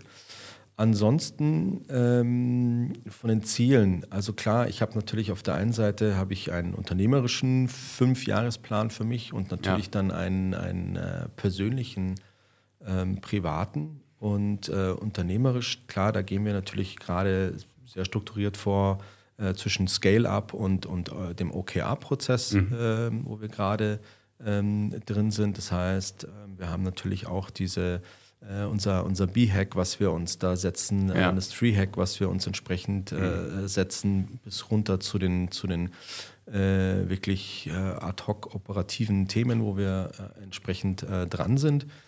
Und für mich persönlich, ähm, da habe ich natürlich auch das Ganze auch klassisch so eher so ein bisschen wie, wie von der EO-Unterteilung, was ist so, so businessmäßig, was ich für mich ganz persönlich äh, wichtig finde, was sind so Family-Themen und was ist für mich privat einfach mhm. äh, wichtig und wo, mhm. wo, wo, will ich da in den nächsten mhm. Jahren entsprechend hin. Okay, also das heißt, du machst dann eine Unterscheidung und dann machst du deine Business-Seite, wirtschaftliche Seite, Familie, privat. Okay. Genau. Und Spannend. ich habe da, hab da sehr früh angefangen. Also da hat mich mein, ähm, äh, mein Vater drauf gebracht. Ja, okay. äh, ganz spannend. Ähm, Gerade so, ich glaube, das erste Mal, wo ich damit gearbeitet habe, das war Anfang 20, wo ich auch nicht so ganz wusste, wo es hingeht. Und ähm, ähm, äh, mein Vater, der kommt so aus der, aus der BWLer-Ecke, auch mit, äh, mit so Personalthemen. Und äh, der hat zum Beispiel mir diesen Big Five-Test einfach damals mal gemacht mhm. und hat mir dann auch mal aufgezeigt, was sind denn so für Stärken und hat mir dann aber auch mitgegeben, okay. Junge, du musst dir da einfach mal ein Plan machen für die, für die nächsten Jahre und mhm. habe mich das einfach mal aufschreiben lassen. Ja. So, so setz jetzt mal hin, eine ja. Stunde, mach dir doch mal, mach dir doch mal Gedanken. Ja. Tollen, tollen Papa hast du da, super, dass der dir das. Ja, absolut. Also für, mhm. für äh, dafür bin ich ihm sehr dankbar, ja. Also mhm. dass, dass, er mir das ähm, mitgegeben hat, ja. Mhm. Schön, ja. Was ich eben so interessant finde, also sowohl bei den Teams, äh, mit, denen, mit denen ich arbeite, aber halt genauso auch bei mir persönlich, äh, wie, wie unglaublich viel Kraft Ziele tatsächlich entwickeln können. Also ähm, ist ganz erstaunlich. Und manchmal erreiche erreich ich Ziele. Klar, manchmal ist es ganz klar, ich arbeite systematisch darauf hin und so weiter, aber manchmal erreiche ich auch Ziele, wo ich mich frage, hey, Wahnsinn, wie, wie, wie, hat, wie hat denn das jetzt geklappt? Aber ich bin mir ganz sicher, wenn ich mir das nicht so klar als Ziel gesetzt hätte, wäre das auch nicht so gekommen. Kennst du das? Ähm, ja, ab, ab, absolut. Also für mich sind Ziele ähm, brutal wichtig. Also auch wenn, wenn wir jetzt Dinge einfach mal hands-on angehen. Also wir haben schon auch gerade Patrick und ich, wir haben immer ganz messerscharfe Ziel, Zielvorgaben, wo es hingeht. Ja. Und dann wird zwar auf dem Weg dahin äh, wird dann nochmal der Schraubenschlüssel rausgeholt und die Felge da im fahrenden Auto mhm. nochmal nachgezogen, wo man da schon mit 180 da auf, das, auf, auf, auf, auf der Strecke sich befindet. Ja. Ähm, aber wir wissen halt ganz genau, okay, in welcher Zeit wollen wir das ähm, erreichen, wo wir ankommen, wie viele Runden brauchen wir da ungefähr, wen müssen wir mit ins Auto mhm. nehmen. Da, das ist, glaube ich, auch wichtig für die, für die Zielerreichung. Das, äh, das, die Metapher nehme ich sehr oft mit, äh, ist ja auch gerade beim bei dem Thema Scale-up äh, ist ja auch äh, diese, diese Reise. Also sitzen die richtigen Leute auch im richtigen Bus und ja. wissen auch, äh, wo es jetzt hingeht. Also dass mhm. halt jetzt nicht der eine irgendwie die Badehose einpackt und der mhm. andere ein Snowboard. Ja? Mhm. Und äh, ja, das, genau. ist, das ist für mich halt ähm, ähm, sehr, sehr wichtig, auch gerade bei den, bei den Zielen.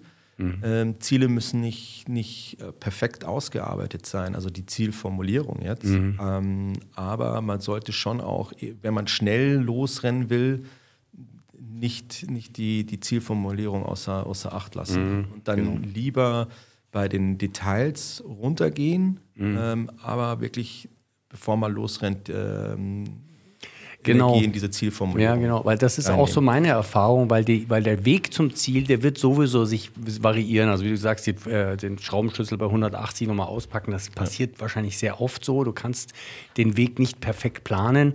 Und ich glaube, manche machen den Fehler, sie denken, sie müssen diesen Weg ganz perfekt planen. Ähm, genau, ich glaube, es ist eher so ein agiler Prozess. Du musst iterativ immer wieder schauen, wo stehst du denn jetzt, äh, wie lief es denn bisher, was musst du nachjustieren und dann kannst du wieder losgehen. Aber bei dem Ganzen ähm, sehe ich das auch wie du. Die Zielformulierung ist klar nicht zu sehr verkünsteln, weil sonst wird es wieder so ein, so ein Theorie-Ding und man fängt nie an, äh, weil man immer denkt, man muss es noch besser feilen. Auf der anderen Seite merke ich, so eine gewisse Energie, eine gewisse Zeit da reinsetzen, weil je präziser die Formul das Ziel das Bild eigentlich ist, desto klarer wissen alle, ah, da wollen wir ja hin. Genau, und das, ja. das, das hat ja dann zur Folge, dass natürlich dann auch alle zum Beispiel auch die richtigen Werkzeuge mitnehmen. Also wenn man ja. in so einer Metapher bleibt und ja, genau. ich, ich sage, okay, das ist das Ziel, dann können alle, wissen alle schon mal, okay, dann muss ich aber in meinen Rucksack das reinpacken, das reinpacken. Wenn ich das nicht tue und alle schon mal losrennen, mhm. äh, dann kann ich, äh, kann es eben natürlich entsprechend passieren. Das heißt, okay, wir brauchen jetzt aber das Tool, Schraubenschlüssel, mh, hm, blöd, hat keiner dabei. Ja. Ja, ja. okay. Darf ich dich noch was anderes fragen, auch im unternehmerischen Kontext, ähm, Entscheidungen? Wie hast du da irgendwie so, kannst du mal erzählen, wie, wie wenn es so, es gibt ja manchmal schwierige Entscheidungen. Hast, hast du da so einen Weg? Wie machst du das? Oder wie machst du es mit Patrick zusammen? Wie, wie kriegt ihr das hin? Also ich kann es für mich persönlich sagen, da ist ganz wichtig äh, Sparring-Partner und Buddies. Also ja. da bin ich äh, wirklich froh, dass ich seit ein paar Jahren ja Teil äh, von, von EO bin, also der Entrepreneurs Organization. Ja. Und da ist es wirklich so, dass ich bei eigentlich jeglicher Art von wirklich schwieriger Fragestellung immer jemanden habe, wo ich sagen kann, okay, da kann ich mal ins Experience Sharing gehen. Also mhm. ich muss ja nicht dieselben äh, selben Fehler machen oder in dieselben Fettnäpfchen tragen und, mhm. und partizipiere hier von, von dem Erfahrungsschatz anderer Unternehmer. Also da kann ich einfach nur sagen, sp äh, sprecht einfach äh, mit, mit, äh, mit anderen Menschen, die vielleicht ein ähnliches Setup haben, ähm, Erfahrung gesammelt haben. Das ist für mich immer mit, mit ein wertvollstes äh, Thema, was ich da mit, mitnehmen kann, um, um hier auch Entscheidungen mhm. entsprechend ähm, zu treffen. Mhm. Und ähm, was ich da mitnehme, aber war auch so ein Learning äh, über, über EO, da gibt es ja auch diese, diese Harvard-Methode, äh, wo es ja auch drin geht, ähm, dass ich mir ganz klar ähm, ein Ziel setze, also sozusagen ein, ein, was will ich in der Entscheidung oder zum Beispiel auch in der Verhandlung, was habe ich denn für Ziele? Mhm. Und diese Ziele, ähm, die, die jetzt eine Entscheidung hervorbringen, unterteile ich wiederum in, in, in, Subbereiche und gebe diesen Themen eben Punkte. Mhm. Und, ähm, und ah, okay. genau, und schaue dann entsprechend, okay, jetzt in der, zum Beispiel in der Verhandlung oder äh, mit, mit einem mit einem äh, Investor, mit einem Kunden, das kann man wirklich mhm. in viele, viele Dinge einbringen oder eben in entsprechend einer Entscheidung. Also treffe ich die Entscheidung, mhm. wirklich hier Ja zu sagen, zu unterschreiben, diesen Weg zu gehen und äh, gebe dann, okay, in dem Punkt muss ich hier nachgeben, in dem Punkt äh, bin overperform ich und gebe dem Ganzen eben Punkte mhm. und sage dann, okay, für mich bis 80 Punkte, die ich jetzt sammle in dieser Entscheidung, äh, sage ich nein. Und wenn ich drüber komme, dann ist es für mich eine Entscheidung, wo ich sage, da habe ich ein gutes Gefühl, ähm, da mache ich das Ganze. Sehr interessant. Ähm, weil, weil was ja da drin steckt, ist, weil ich, ich bin ich glaube nicht daran, dass du Entscheidungen quasi mathematisch treffen kannst, weil dann ist es eben keine Entscheidung mehr. Dann ist einfach 2 plus 2 ist 4, ist keine mhm. Entscheidung. Ähm, und Entscheidungen sind ja dann notwendig, wenn es eben irgendwie ambivalent ist, wenn du nicht ganz, ganz hundertprozentig sagst, das ist es ganz klar.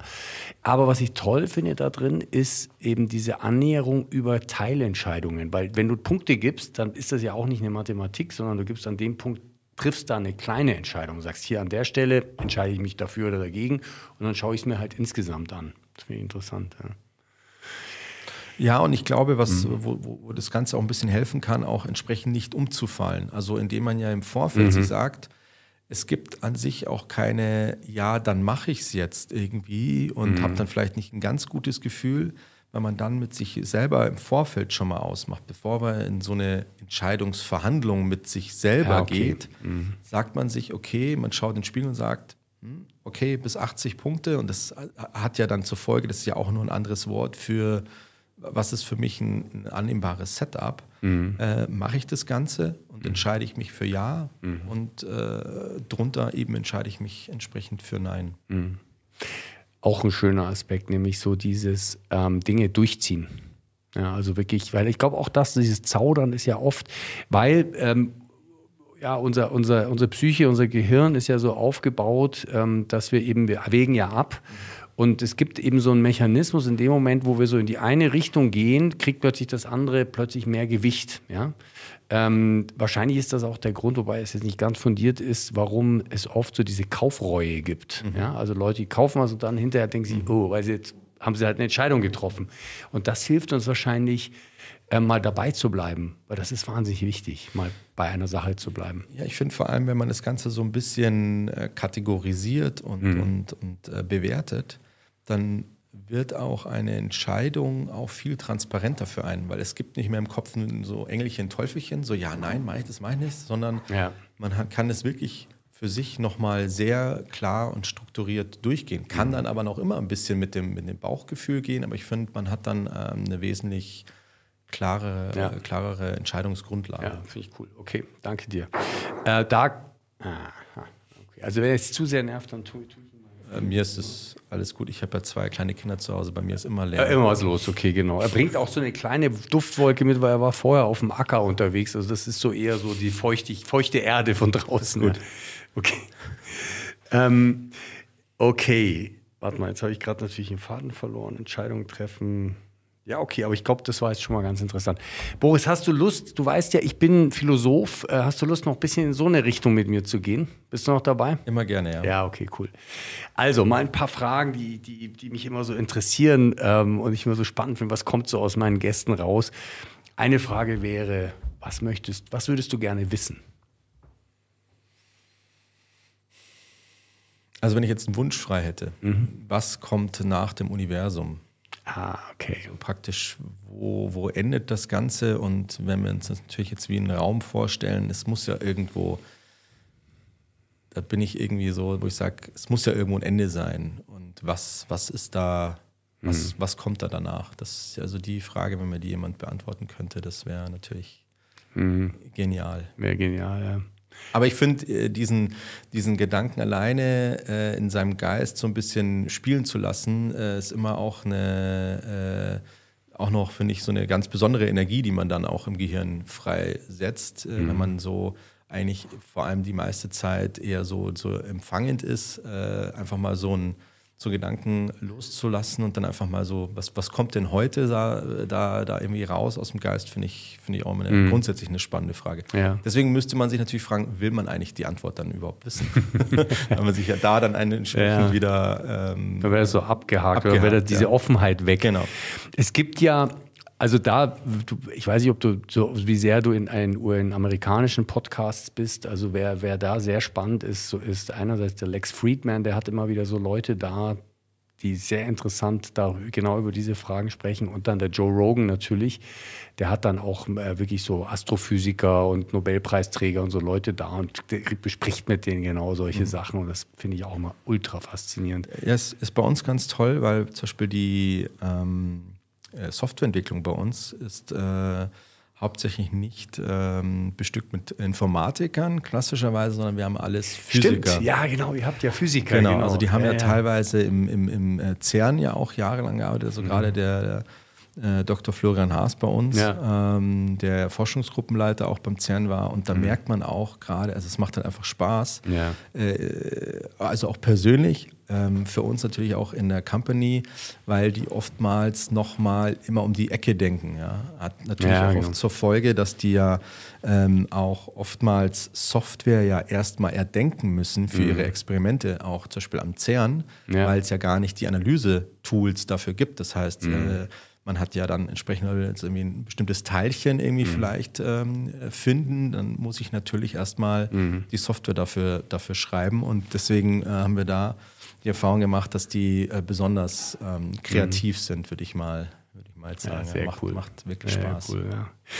Ja, ähm, genau. Und wir, wir Philosophen, wir haben ja eher die Kompetenz, wir sind ja keine Physiker, keine Mathematiker, ähm, aber wir sind so diejenigen, die anfangen zu denken, da, wo, wo eben die Grenzen entstehen. Ja? Und ich würde sagen, jede Wissenschaft, wenn sie komplett an ihre Grenzen kommt, wird irgendwie philosophisch. Ja? Deswegen interessanterweise, die, einige der führenden Quantenphysiker der Welt sind, sitzen heutzutage an philosophischen Fakultäten und, und äh, nicht an, an Physik, Physikfakultäten.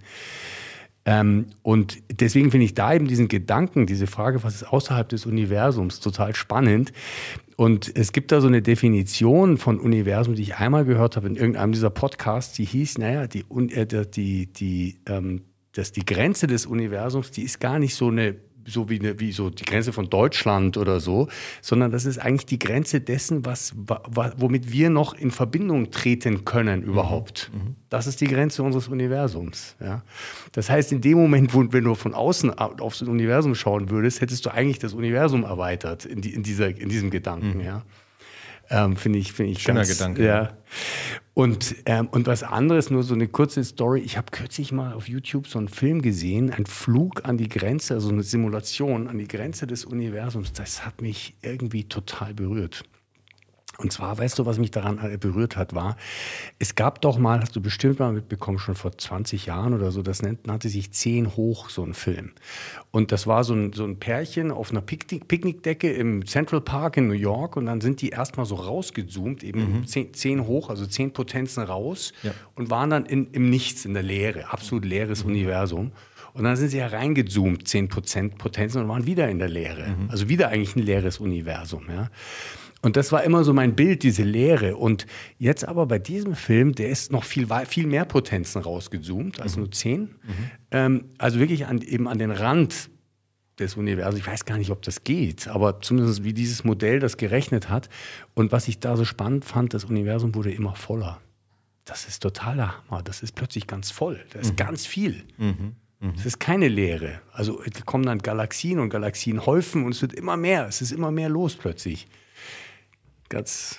Ja, ich finde es ja absolut spannend, weil äh, das Ganze ja für mich persönlich ist ja auch das Universum, das ist ja auch was Lebendiges, also für mich persönlich. Es ist jetzt nicht irgendwie einfach nur irgendwie was toter, toter Raum, sondern äh, das ist ja äh, definitiv irgendwas, was, was, was lebt, was, was sich äh, äh, entsprechend auch äh, verändert, ständig, ständigen Wandel ähm, hat und ähm, ja, ja. Also einfach mhm.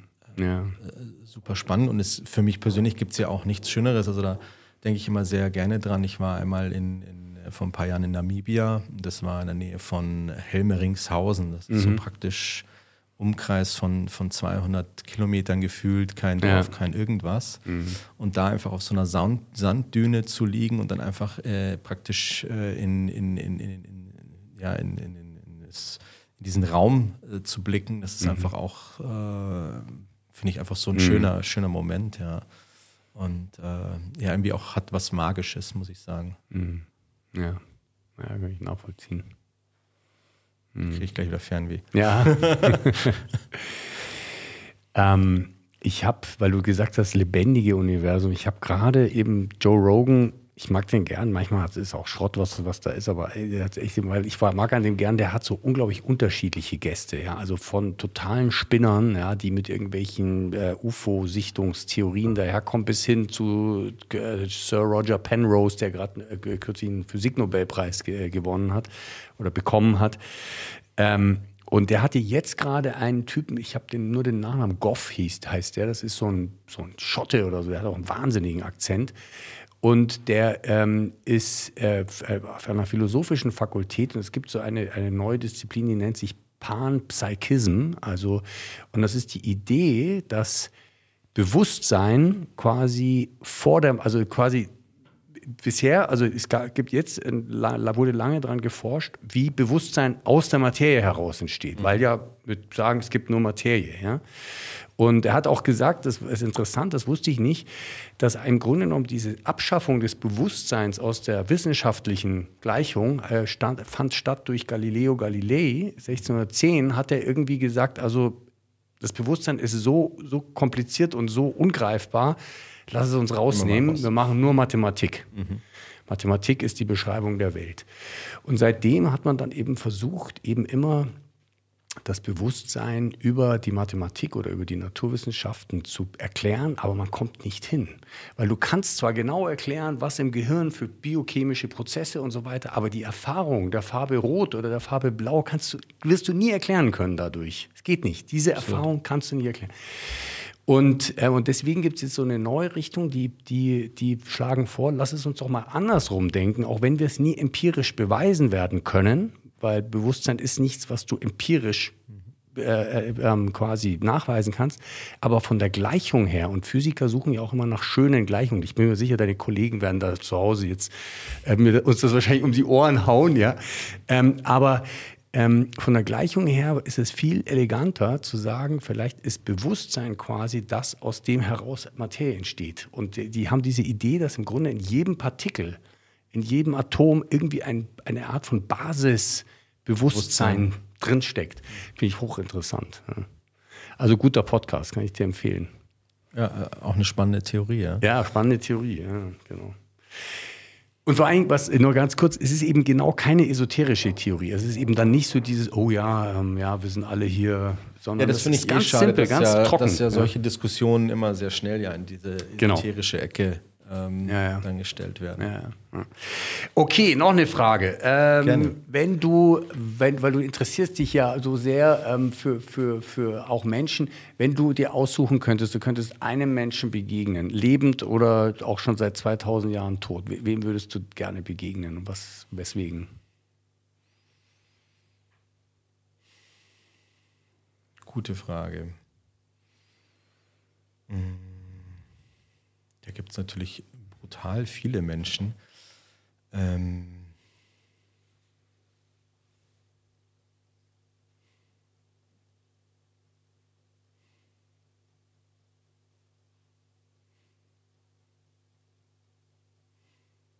Ja, stehe ich jetzt gerade so ein bisschen schwierig, ja? bisschen auf dem, auf dem Schlauch, ja. Also okay. wenn, wenn ich jetzt da wirklich äh, so, so, wenn ich jetzt so einen Wiederbelebungsbutton hätte, ähm, Aber sonst springen wir drüber.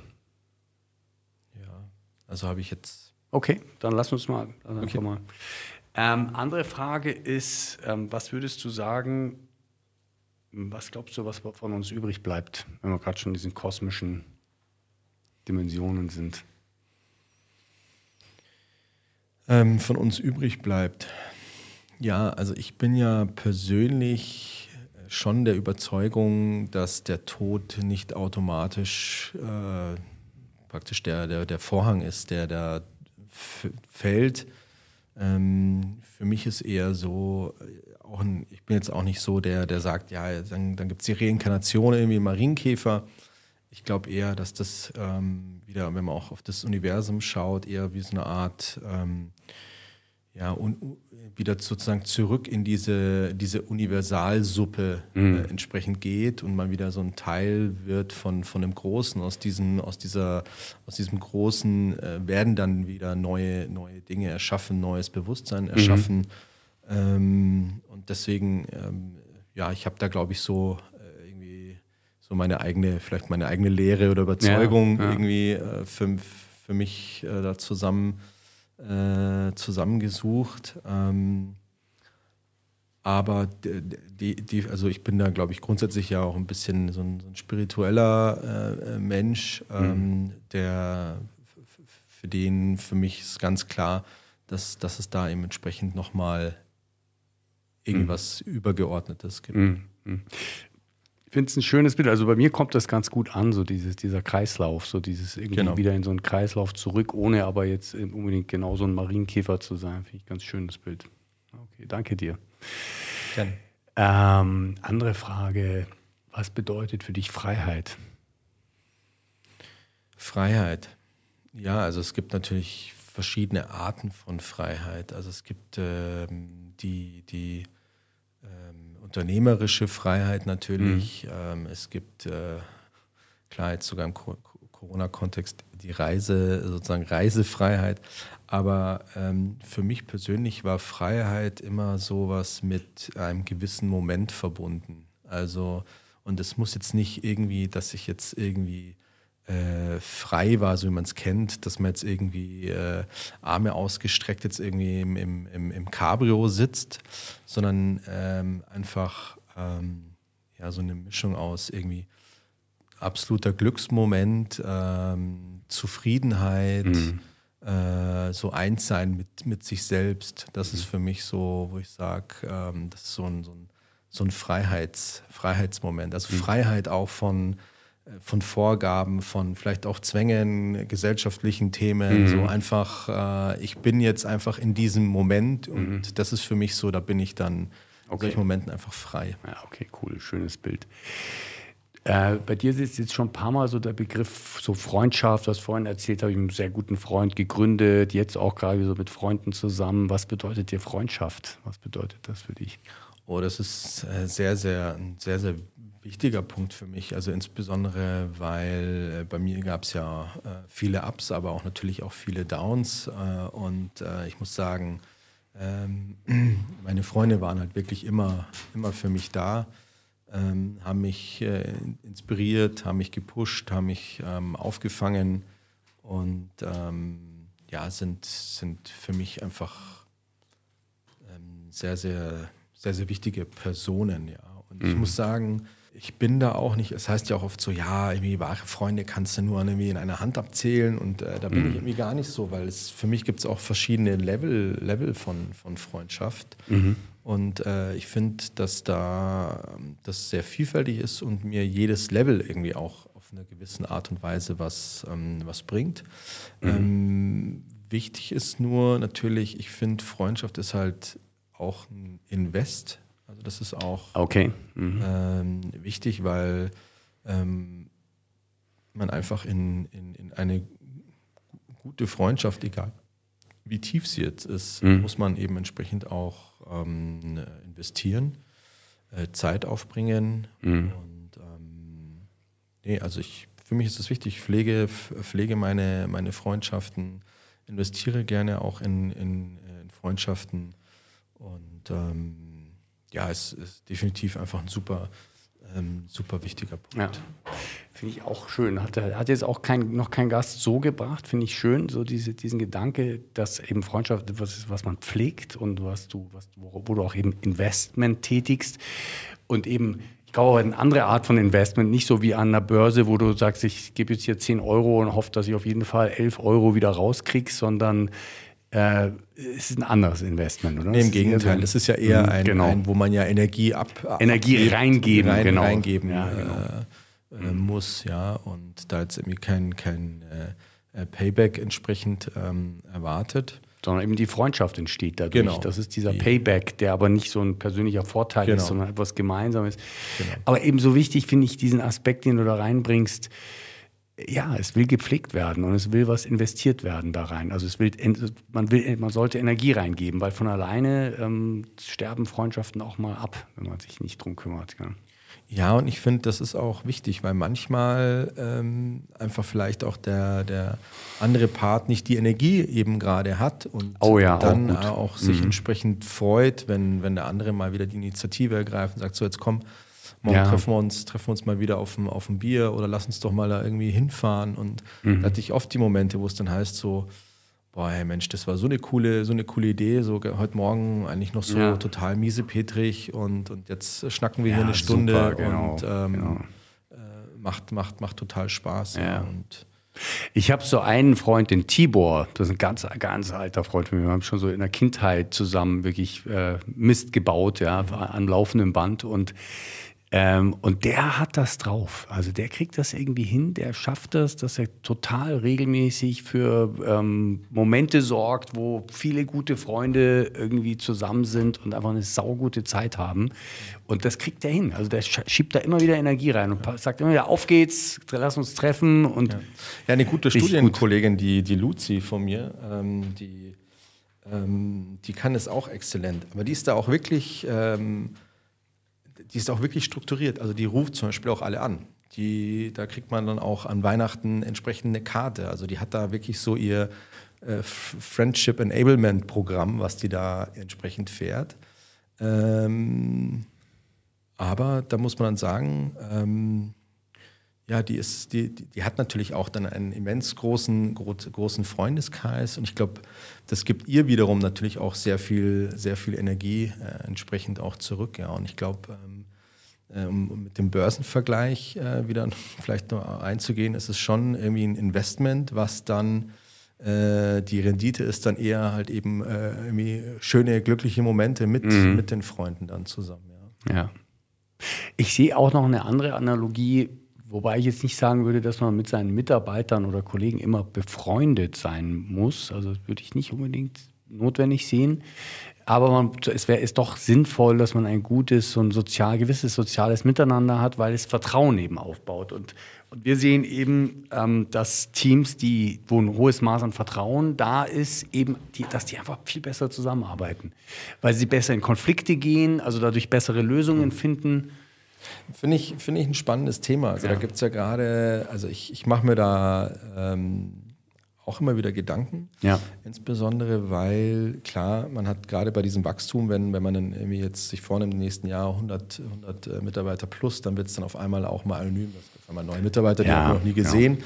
Wie, wie behält man da die, die Relationship auch zu jedem Einzelnen? Aber da finde ich es spannend, dass es da auch äh, interessante Einflüsse gibt. Zum Beispiel der Gründer von äh, Shopify, äh, der, der Tobias, ähm, der sagt ja ganz klar, wir sollen jetzt mal aufhören mit diesem ganzen äh, The Company is your family, etc. Wir sind eigentlich alle hier äh, knallhart äh, zielorientiert, gewinnorientierte äh, Unternehmen ja. und die, äh, hört auf damit, euren Mitarbeitern einzubläuen, äh, die, die Company ist eure Familie oder ihr müsst, müsst jetzt irgendwie ja. ähm, so, so eine familienähnliche Beziehung aufzubauen, mhm. weil mhm. das ist es nicht und dann so, das soll es nicht und das ist ähm, ja. Ja, genau. Also das kann man so sehen. Ähm, ich glaube auch, also ich glaube, da ist die Grenze sicherlich wichtig, weil es sonst man das auch überfrachtet. Ähm, auf der anderen Seite gibt, ist es eben genau da eine Frage, glaube ich, auch der Core Values. Also wie, wollt, wie, wie will man zusammenarbeiten? Ich würde da gar nicht das als Generalrezept sagen. Ja, es gibt eben Firmen, es gibt ja diese Firma zum Beispiel VD ist und unser, Be unser Beispiel immer.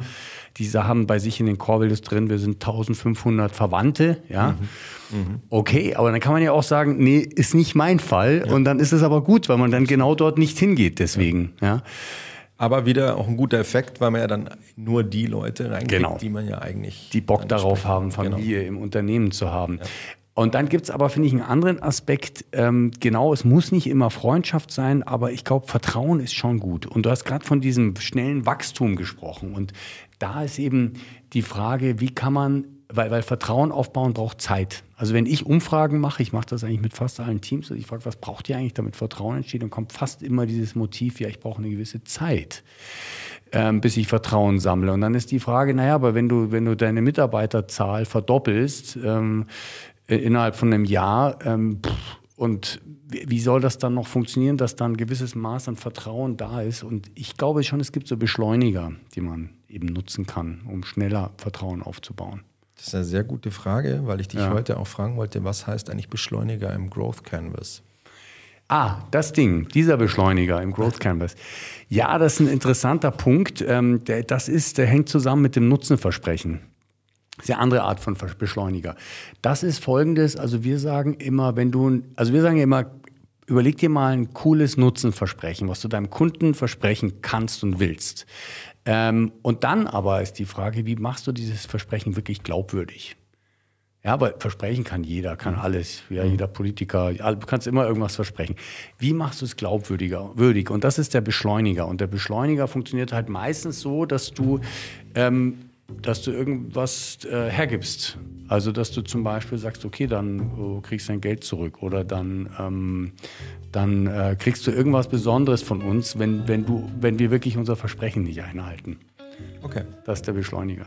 Kapiert. Ja, okay, lieber Boris. Ähm, haben wir irgendetwas ausgelassen, was du noch wichtig fändest? Von meiner Seite nein, war, war sehr spannend, spannende, mhm. spannende Themen. Ähm, vielen Dank für die, für die Einladung. Ja. Dass ich äh, hier bei dir Teil des äh, Podcasts sein durfte. Und ähm, nee, jetzt gerade. Ja, okay, cool. Ja, danke dir. Ich fand es jetzt ein sehr schönes Gespräch, sehr spannend. Ähm, den ersten Teil total interessant, fachlich, was, was ihr macht. Und ich bin mir sicher, dass es da manchen gibt, für denen das sehr relevant ist. Also das wäre dann genauso ein Podcast für, äh, ich baue mal ein bisschen mehr Know-how auf. Und den zweiten Teil persönlich sehr, sehr, sehr sympathisch und spannend. Also danke dir. Danke auch für deine Offenheit. Und ihr liebe Leute zu Hause, macht's gut. Ja, liebe Freunde zu Hause, wenn euch dieser Podcast gefällt, dann könnt ihr ihn natürlich unterstützen. Es gibt ein paar ganz einfache Dinge. Liken, abonnieren, den Alarm drücken für das Abo oder ihr geht auf unsere Patreon-Seite, die ihr unten findet im Fußtext. Dort könnt ihr uns natürlich auch finanziell unterstützen. Danke euch.